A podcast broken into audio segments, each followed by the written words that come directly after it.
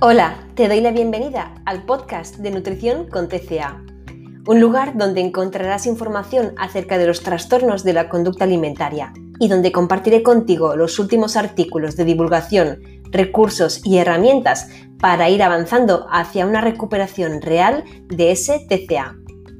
Yo soy Eli Custo, dietista, coach nutricional y superviviente de un TCA. Me encanta que estés aquí acompañándome.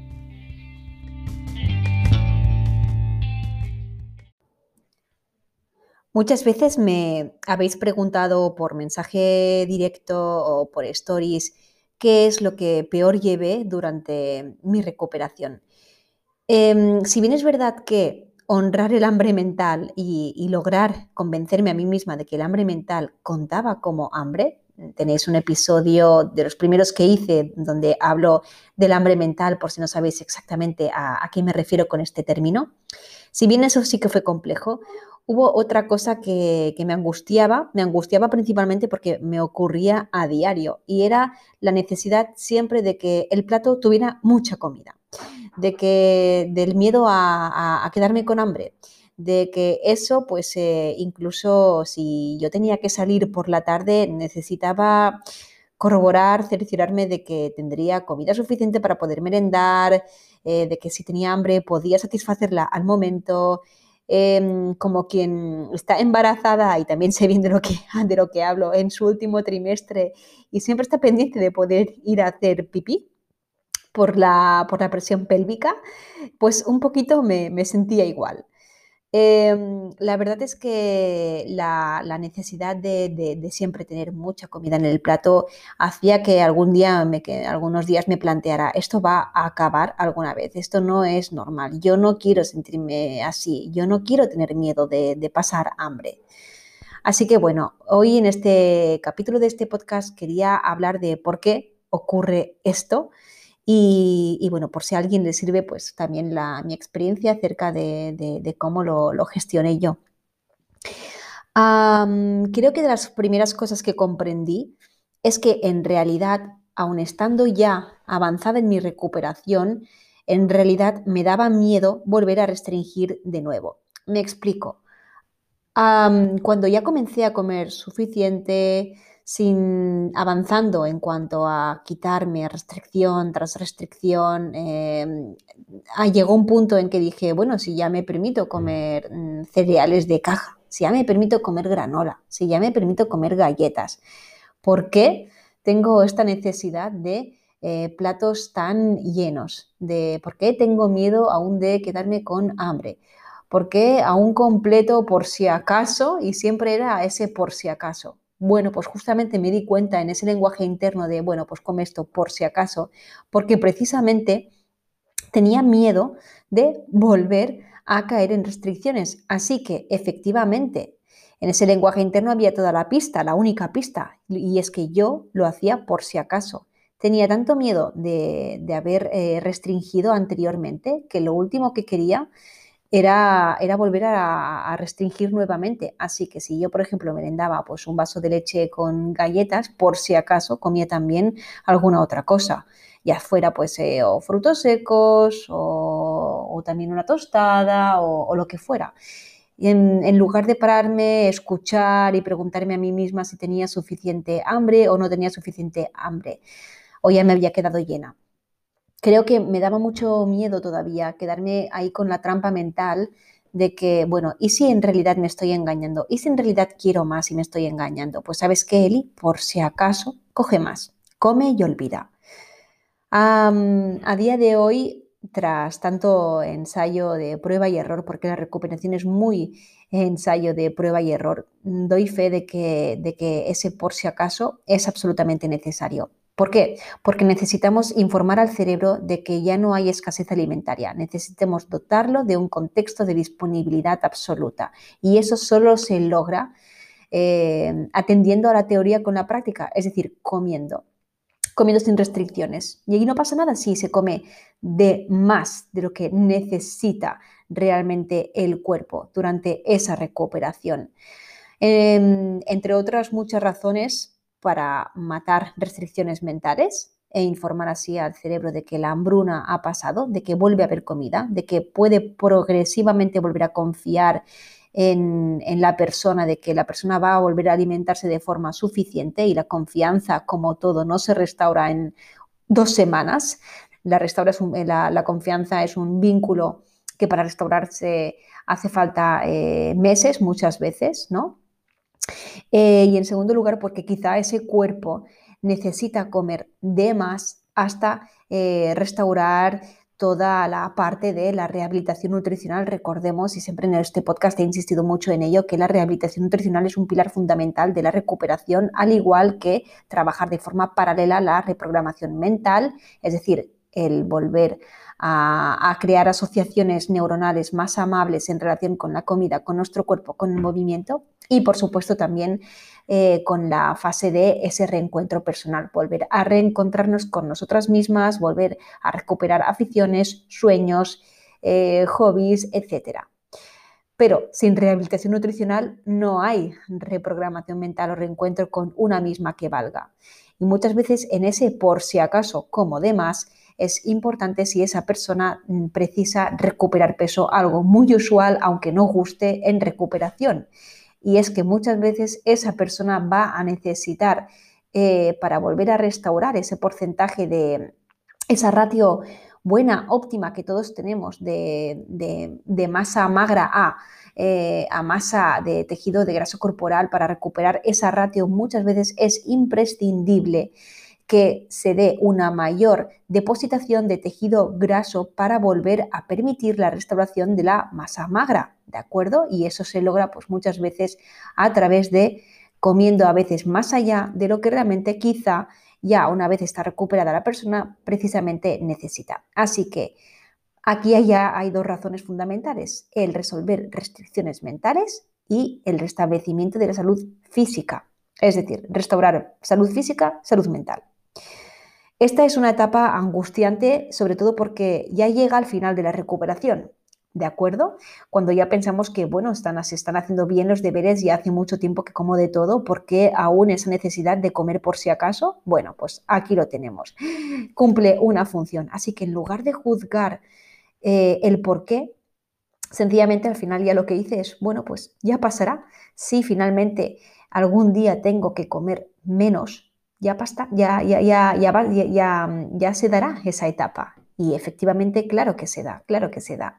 Luego hay que tener en cuenta que la leptina, que es, la, es eh, una de las hormonas que ayuda a contribuir e informar acerca de la sensación de saciedad, la leptina se da de forma óptima en un cuerpo que ya no restringe, no hace dietas, eh, tiene una buena higiene del sueño, descansa suficiente y gestiona bien el estrés. Con lo cual, eh, suena muy tópico y muy a cliché, pero para pasar esta etapa tan angustiante de por qué siempre estoy comiendo, a veces me da la sensación de más por si acaso, eh, sencillamente analízala como lo que es una etapa puntual pero necesaria para que tu recuperación se dé de forma completa. ¿Y qué pasa? Por supuesto que pasa. Llega un día, llegó un día, también me acordaré perfectamente, pues que me dije, es que realmente sé al 100% de que no me apetece otro bol de cereales. Sé perfectamente que no quiero otra tostada. Sé perfectamente que no quiero más de esto. Ya lo brutal pues fue que ah, quizá pues en, otro, en otra ocasión dije, realmente no me quiero terminar todo lo que me he echado en el plato. Me había puesto mucho por si acaso, pero ya no me apetece, es que no entra. Y ya lo ves con una claridad absoluta. Cuando veas esa claridad absoluta, perfecto, listo. Cuando no es así, evalúa, sé compasiva. ¿Cuánto tiempo llevas en una recuperación activa? Ya sabéis que para mí una recuperación activa es una recuperación que se está haciendo eh, sin restricciones, comiendo suficiente y de una forma sostenida en el tiempo. No se trata de una recuperación en plan, bueno, pues... Em, Hoy he hecho, ayuno, eh, pero bueno, por la cena he comido muchos dulces porque me los he permitido, pero me siento mal. Al día siguiente vuelvo a hacer ayuno, eh, pero bueno, al mediodía rectifico, vuelvo a comer. No, una, recuperación activa es de la forma más sostenida y prolongada en el tiempo. ¿De acuerdo? Así que pasa, esta etapa, claro que sí, hay que validarla porque cumple su función. Insisto, cumple una función, no nos podemos saltar ninguna etapa en, nuestra recuperación. Y luego, ¿no? porque he empezado por el final, acerca de por qué a veces necesitamos eh, ver eh, tanta comida, necesitamos ver tantísimos, em, tantísima comida en el plato, etc. Eh, bueno, comenzando por el principio, yo me di cuenta de una trampa en la que yo, sí, comía muchísima comida, pero únicamente a base de alimentos confort, es decir, necesitaba ver en mi plato pues, un montón de alcachofas, de brócoli, de espinacas, muchísimo volumen para, eh, porque no quería pasar, para pasar hambre, pero no satisfacía mi, mi apetito nada más que con alimentos confort. Como tenía miedo de pasar hambre, tenía la sensación de que si me daba un vaso de leche con galletas me quedaría con hambre. Así que por si acaso, pero en, otro tipo de por si acaso que el que os he explicado antes, eh, yo pues eh, comía dos yogures, un plátano, una naranja, eh, frutos secos, en lugar de comer lo que inicialmente me apetecía, que era un vaso de leche, galletas. ¿Y por qué no lo hacía? Bueno, por dos razones. Primero pensaba que me quedaría con hambre y luego tenía miedo de que para saciar ese hambre, ¿cuántas galletas tendría que comer? Comería demasiadas, ¿no? Así me hablaba a mí, comería seguro demasiadas, ¿no? Cuando sabemos, sabemos pues que muchas veces el término demasiado no aplica en recuperación nunca, muchas veces es demasiado. Así que en lugar de honrar mi hambre con la apetencia genuina, me iba a satisfacer mi apetito con alimentos que formaban parte de mi zona de confort. Mucho volumen de lo que para mí eran alimentos seguros. Así no tenía que enfrentar eh, comidas que me dieran miedo comer. ¿no? Eso fue un error que, que, vi claro, no lo vi al principio. Eso fue, creo que ese error lo cometí al principio de recuperarme, de que no podía ser que mi, apetito con, únicamente alimentos que, que, estuvieran en mi zona confort, por mucho que doblara cantidades o incluso las triplicara, ¿no? Eh, porque cuando volaba un tarro entero de esos grandotes, si los habéis visto en el súper, de yogur, si volaba eso en, un día o, dos, es porque ahí había hambre, sí, pero había hambre también de otras cosas, cuáles las que no me permitía comer. Así que lo que hice, de acuerdo, y espero que os sirva este, este, este error que cometí yo, lo que hice fue, de acuerdo, no pasa nada, voy primero ya al grano a comer lo que realmente me apetece y a ver qué ocurre. Y lo que ocurrió es que quizá las primeras veces sí que me pedía una cantidad notablemente grande de, esas galletas o de, o de, esa granola, etcétera, pero tras eh, esos días de, dejarme ir, ¿no? de, abandonar el control, efectivamente luego el cuerpo la pedía en una cantidad pues, bastante normal y cada vez más y más y más. ¿no? Eh, lo que ocurrió al final es que me di cuenta y me perdonaréis la expresión, si es un poco triggering, de que un poco era lo comido por lo servido, ¿no? De que quizá estaba yo eh, comiéndome pues por ahí una tostada acompañada y, era un poco lo mismo que dos piezas de fruta, eh, muchos frutos secos, mucho yogur, etcétera. Es que al final acababa siendo lo mismo, ¿no? Solo que solamente que me calmaba el hecho de comer lo que primero, lo que inicialmente realmente me apetecía. Me calmaba ¿por qué? Porque no únicamente me quedaba físicamente satisfecha, para mí lo importante es que me quedaba mentalmente satisfecha, cosa que no ocurría cuando yo quería satisfacer esos antojos a costa de alimentos confort. Eso es lo que ocurrió, que mentalmente me quedaba más relajada, porque mentalmente ya estaba satisfecha. Y el estar satisfecha mentalmente es tanto más importante que quedarse físicamente satisfecha. ¿Por qué? Porque has comido lo que realmente te apetecía, que no cuando comes algo que realmente no era lo que te apetecía y te quedas aún con una insatisfacción al detrás muy desagradable que te va acompañando hasta la siguiente comida, ¿no? Estás ahí esperando que sea la próxima oportunidad para comer. Eh, así que aquí lo que animo es a eh, arriesgarse, no queda de otra, a forzarse a ir por primero lo que, lo que apetece. Otra cosa aquí que sugiero también como herramienta y que a mí me funcionó mucho es hacer bastante eh, detox de cuentas de Instagram con recetas, con fotografías de comida y demás. ¿Por qué? Porque muchas veces para salir cuanto antes de este paso es importante saber de buenas a primeras qué es exactamente lo que apetece comer, ¿vale? Porque es muy importante pues buscar esa satisfacción mental para quedarse pues de una vez satisfecha, incluso aunque eso no abulte mucho en el plato, incluso aunque eso abulte tres veces menos que lo que tú te prepararías. Em, ese, ese, detox visual lo que ayuda es que no compares eh, tus tipos de desayunos, de meriendas, con toda la eh, información visual que inunda tu Instagram, tu Pinterest, eh, etcétera, sea cual sea la red, la red social que te estés manejando en ese momento.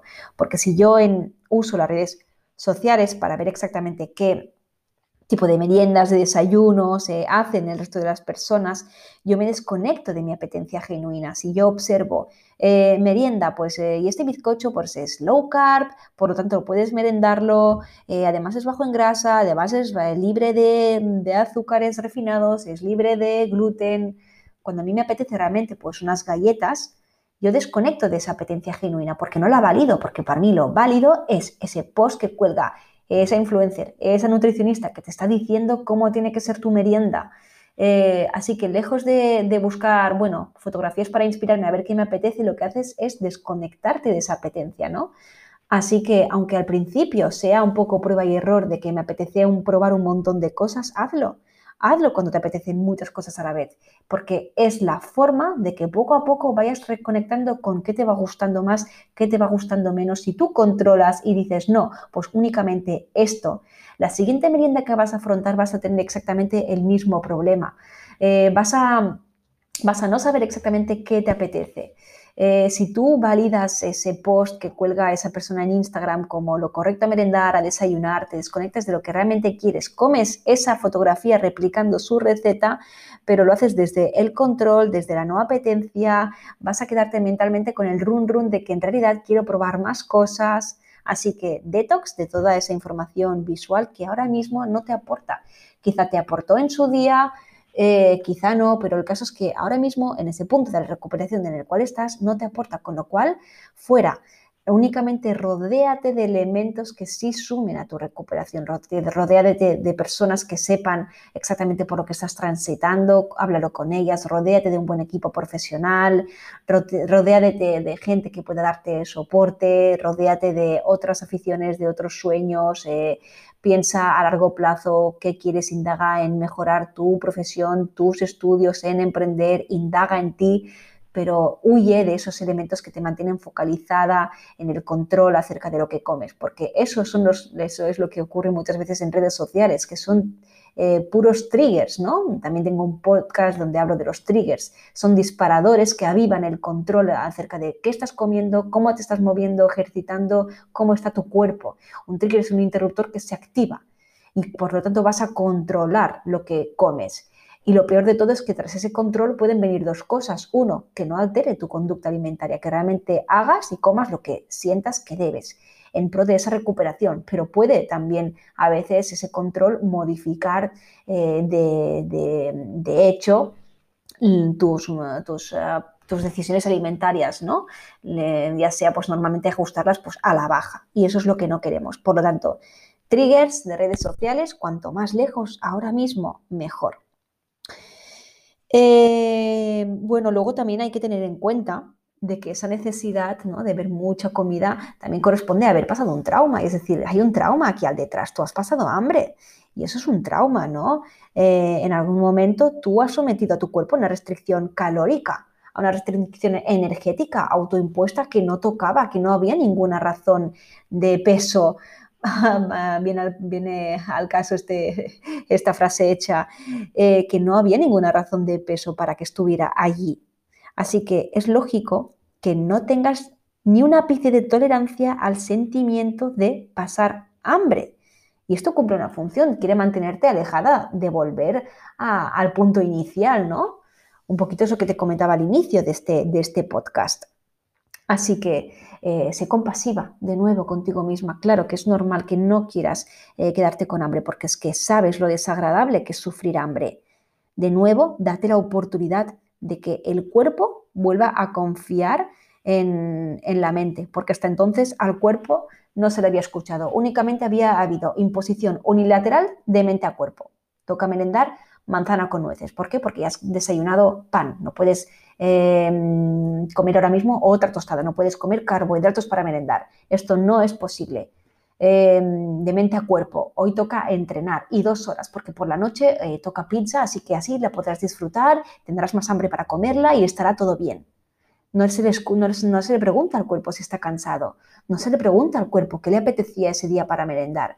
Hay una imposición unilateral. Cuando el cuerpo por fin detecta entrada de comida, eso no lo suelta quiero comer de más por si acaso, por si acaso vuelve a pasar hambre.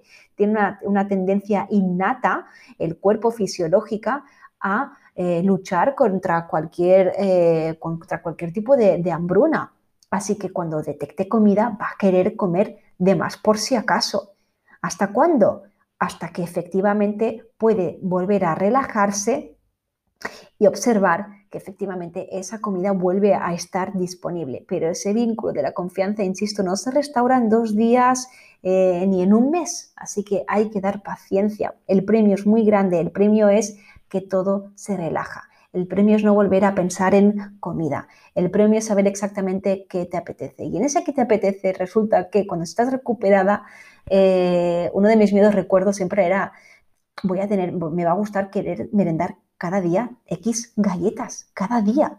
Eh, y no, y no, porque cuando eh, las galletas están a tu alcance, el cuerpo puede relajarse, hay menos hambre mental, ya no son objeto de atención de tu cerebro porque están ahí siempre disponibles. Así que por, eh, por disponibilidad, por extra de disponibilidad, llega un momento, ¿de acuerdo? Aunque es verdad que no es tan rápido ese momento como queremos, porque otra cosa no, pero el TCA siempre tiene, eh, tiene prisa por observar resultados, ¿no? Pues durante la recuperación esto no es una excepción.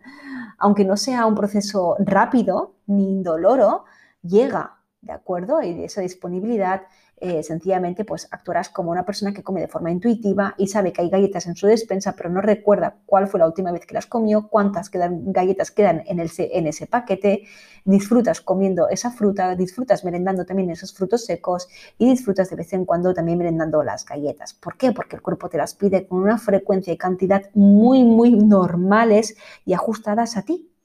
Así que eh, el premio, insisto, es muy grande. ¿Qué hay que hacer, por lo tanto? Eh, al resumen de, todo este, mm, del, título de, este podcast, sencillamente paciencia y seguir comiendo, confiando muchísimo y en que el permiso sea absoluto, porque claro, lo que yo no puedo hacer, ¿no?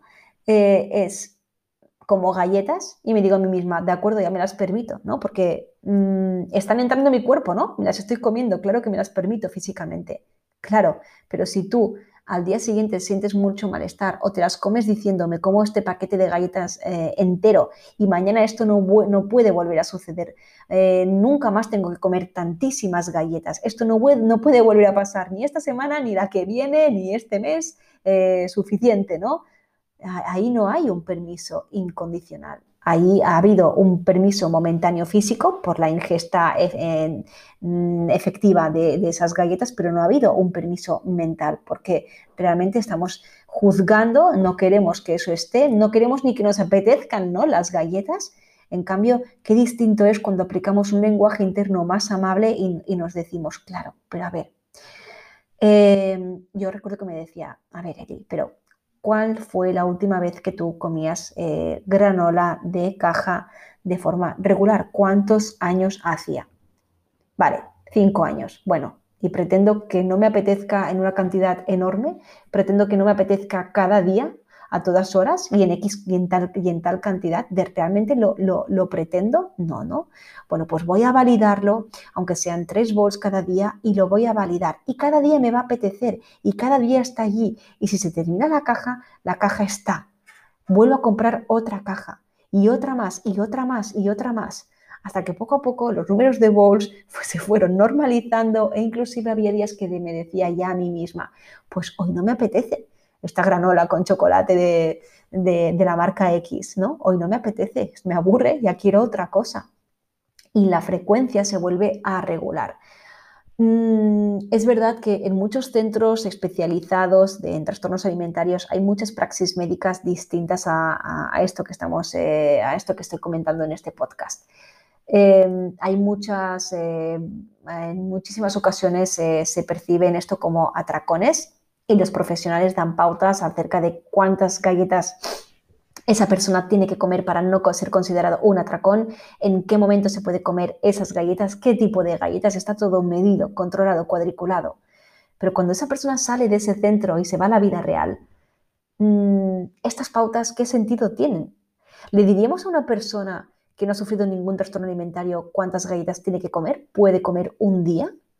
Cuando esa persona sabemos que más o menos, eh, pongamos que ya, lleva una alimentación balanceada, eh, mayormente nutritiva, eh, que lleva una vida con un movimiento activo suficiente y adecuado, ¿le diríamos a esa persona que no puede comer más de X galletas? Pero en cambio, ¿por qué justamente a una persona que se está recuperando de un trastorno alimentario cuya base es el control y lo que queremos precisamente es cortar de raíz, de raíz ese control? ¿Por qué a esa persona sí le tenemos que marcar unos momentos y cantidades de unos determinados alimentos? ¿Por qué, em, ¿Por qué, juzgamos ese atracón si más que nunca tiene una razón puramente fisiológica de ser? ¿no? El atracón no existe sin una restricción previa. Entonces, ¿por qué a esa persona sí en esos centros hay que juzgar? ¿no? Esto es, es clave.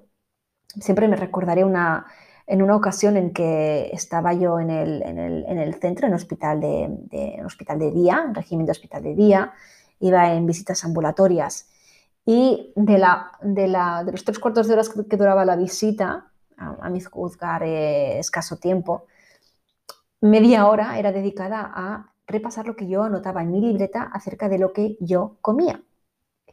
Recuerdo que eh, los domingos eh, y otras ocasiones, pues cuando yo apuntaba X bols de granola, X trozos de tarta, X galletas, me lo subrayaban en un color. Esto es un atracón. ¿Y qué pasó aquí? ¿Qué ocurrió? ¿Qué, qué, emoción sentías? ¿Qué te ocurrió? ¿Qué había pasado las horas eh, previas? Claro, y claro, mi respuesta era nada. Es que tenía más hambre. Es que estaba relajada y me apetecía comer de más. Entonces, ah, no puede ser ese juicio eh, tras, eh, tras, un periodo de que hemos sometido al cuerpo a una inanición más o menos severa, eh, más o menos drástica, en la que hemos cortado permisos, en las que no hemos proporcionado al cuerpo lo que realmente apetecía, no podemos pedirle al cuerpo que cuando vuelva a haber entrada de ese alimento no lo tenga como un objeto de deseo y quiera más y más y más cantidad, porque es ir contra la naturaleza fisiológica, es ir contra la propia neurobiología de la persona, es alterar el sistema nervioso central de, recompensa humano, eh, es ir contra la naturaleza. Así que, insisto, de ahí el consejo de comer suficiente, sin restricciones y mucha paciencia y perseverancia, porque esta etapa también pasará. Como todo, confianza, porque todo pasa.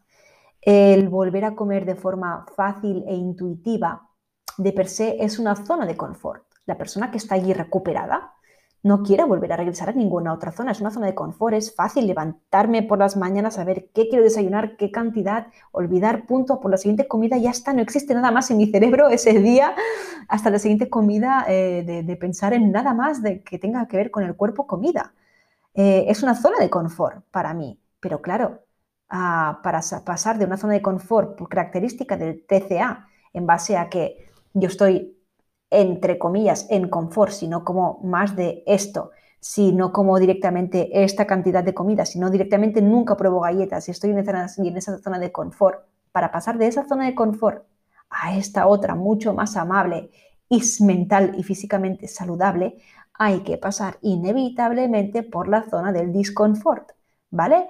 Eh, vamos a poner tres esferas, ¿no? El trastorno alimentario con confort, en la primera esfera y en la, última esfera, en la tercera, esa recuperación total. Pues en medio hay otra esfera y para pasar de la primera a la tercera tenemos que pasar inevitablemente por el disconfort, por la sensación de que estoy forzando, por la sensación de ansiedad, por la sensación de estar haciendo cosas extrañas. Y hay que aceptarlo, hay que aceptar esa incomodidad intermedia. Insisto, tampoco, eh, ojo, porque esa incomodidad tampoco es tiene la misma mm, eh, naturaleza al principio de la recuperación, cuando es muy aguda esta fase, a en la última etapa, ¿no? Es una, que entonces ya esa ansiedad, pues eh, em, efectivamente es mucho ya más calmada, eh, amable y demás. Así que nada, ahí queda, ahí queda dicho la importancia del comer sin restricciones, poco a poco, paciencia, porque todo pasa.